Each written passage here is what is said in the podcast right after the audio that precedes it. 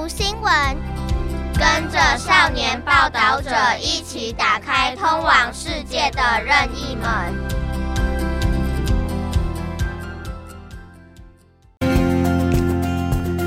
รับฟัง The Reporter เปิดโลกทัศน์ใหม่ให้แก่เยาวชน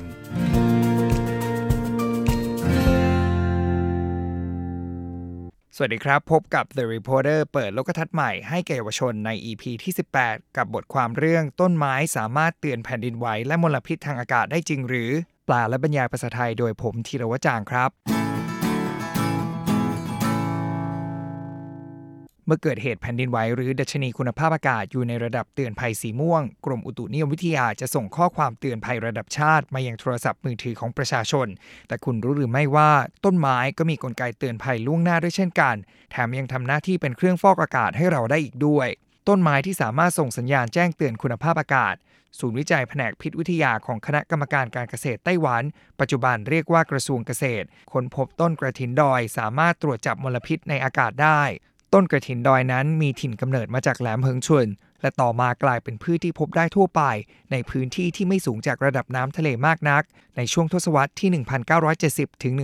1980 เป็นยุคที่อุตสาหกรรมเครื่องปั้นดินเผาและเซรามิกในไต้หวันเจริญรุ่งเรือง เมื่อใดก็ตามที่เตาเผาปล่อยก๊าซฟลูออรีนที่เป็นมลพิษออกมา ใบของต้นกระถินดอยที่ขึ้นอยู่โดยรอบ ก็จะร่วงหรือไม่ก็เหี่ยวเฉา เมื่อนำใบที่ร่วงไปตรวจสอบในห้องปฏิบัติการจึงพบว่ามีการปนเปื้อนฟลูออรีนในปริมาณสูงจริง ลักษณะเช่นนี้ยังเกิดขึ้นกับใบขาด่างอีกด้วยเช่นกันที่เป็นเช่นนี้เนื่องจากพืชมีส่วนของปากใบ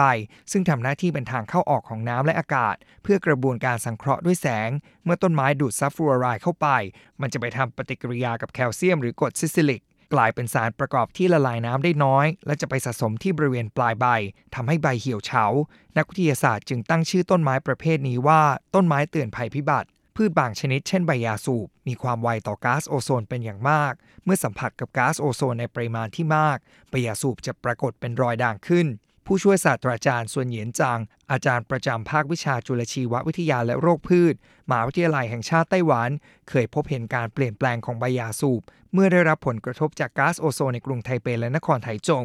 นอกจากต้นไม้จะสามารถบ่งบอกคุณภาพอากาศได้แล้ว ยังสามารถช่วยดูดซับมลพิษอากาศได้อีกด้วย เช่นต้นกระถินดอยและต้นสะเดา ที่มีคุณสมบัติในการดักจับก๊าซไนโตรเจนออกไซด์ ต้นโซปเบอร์รี่และต้นหยีน้ำ ที่มีความสามารถในการดักจับก๊าซซัลเฟอร์ไดออกไซด์เป็นต้น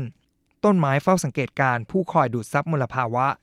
นอกจากโลกเราจะมีต้นไม้เตือนภัยพิบัติแล้ว ยังมีต้นไม้ที่คอยอดทนต่อมลภาวะอย่างเงียบๆด้วย เช่นหญ้าก้นจ้ำขาว ซึ่งเป็นพืชนำเข้าจากต่างถิ่น ที่ปัจจุบันพบได้แพร่หลายในไต้หวันหญ้าก้นจ้ำขาวสามารถทนต่อมลพิษจากฟลูออรีนได้เป็นอย่างดี เมื่อเทียบกับพืชชนิดอื่นๆ ดอกกลาดิโอลัส ซึ่งเป็นพืชที่มีความทนทานน้อยกว่า จะแสดงอาการเมื่อความเข้มข้นของฟลูออรีนในอากาศแตะ 1 ppb โดยใบของมันจะสะสมฟลูออรีนได้เพียง 20-30 ppm เท่านั้น ขณะที่หญ้าก้นจ้ำขาวสามารถสะสมฟลูออรีนได้สูงถึง 1,000 ppm โดยไม่แสดงอาการใด ๆ เลย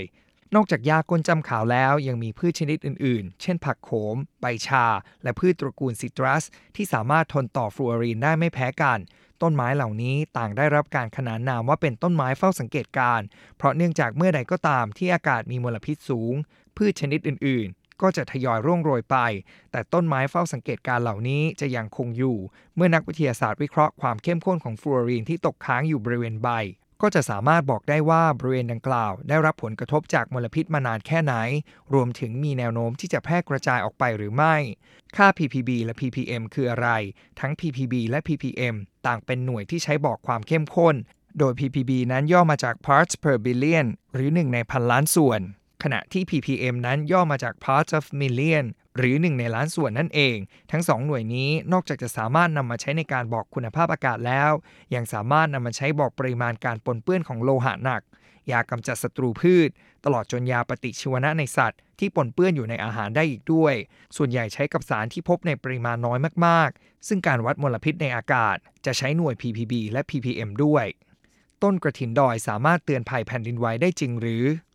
นอกจากกระถินดอยจะสามารถตรวจวัดมลพิษในอากาศได้แล้ว ยังสามารถเตือนภัยแผ่นดินไหวได้อีกด้วย ในยุคที่เทคโนโลยียังไม่มีความเจริญก้าวหน้า คนงานในเหมืองแร่อาศัยต้นกระถินดอยเป็นสัญญาณเตือนภัยแผ่นดินไหวสมัยก่อนสิ่งที่คนงานเหมืองแร่ไต้หวันกลัวมากที่สุด คือเหตุการณ์ผาหินถล่มแต่เนื่องจากเนื้อไม้ของต้นกระถินมีความละเอียดและแข็งแรงทนทาน ดังนั้นมันจึงกลายเป็นโครงสร้างที่สามารถชะลอการถล่มของอุโมงค์ได้ เมื่อใดก็ตามที่เหมืองแร่เกิดผาหินถล่ม ต้นกระถินดอยจะช่วยประวิงเวลา ให้คนงานเหมืองมีโอกาสหนีเอาชีวิตรอด นอกจากนี้เมื่อมันถูกหินทับหรือเสียดสี ก็จะสร้างเสียงแหลมๆออกมา ราวกับเป็นสัญญาณเตือนให้คนงานเหมืองแร่รีบอพยพออกจากพื้นที่ ดังนั้นจึงมีคำกล่าวในหมู่คนงานเหมืองแร่ที่ว่า หากได้ยินเสียงเรียกจากกระถินดอย คนที่รักชีวิตต้องรีบหนีอย่างรวดเร็ว ต้นกระถินดอยจึงมีคุณสมบัติในการเตือนภัยแผ่นดินไหวอย่างน่าประหลาดใจ